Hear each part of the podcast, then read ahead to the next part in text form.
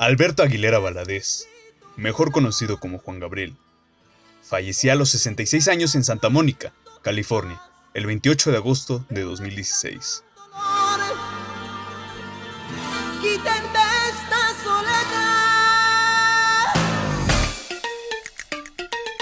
Parácuaro, Michoacán, vería nacer a una leyenda, que en opinión de muchos es el mejor artista que ha dado México.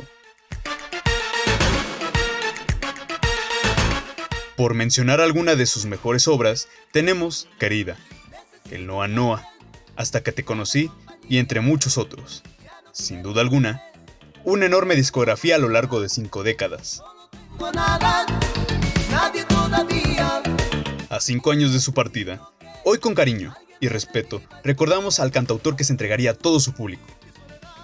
Descansa en paz, Alberto Aguilera Valadez, mejor conocido como el Divo de Juárez porque es que más no puedo.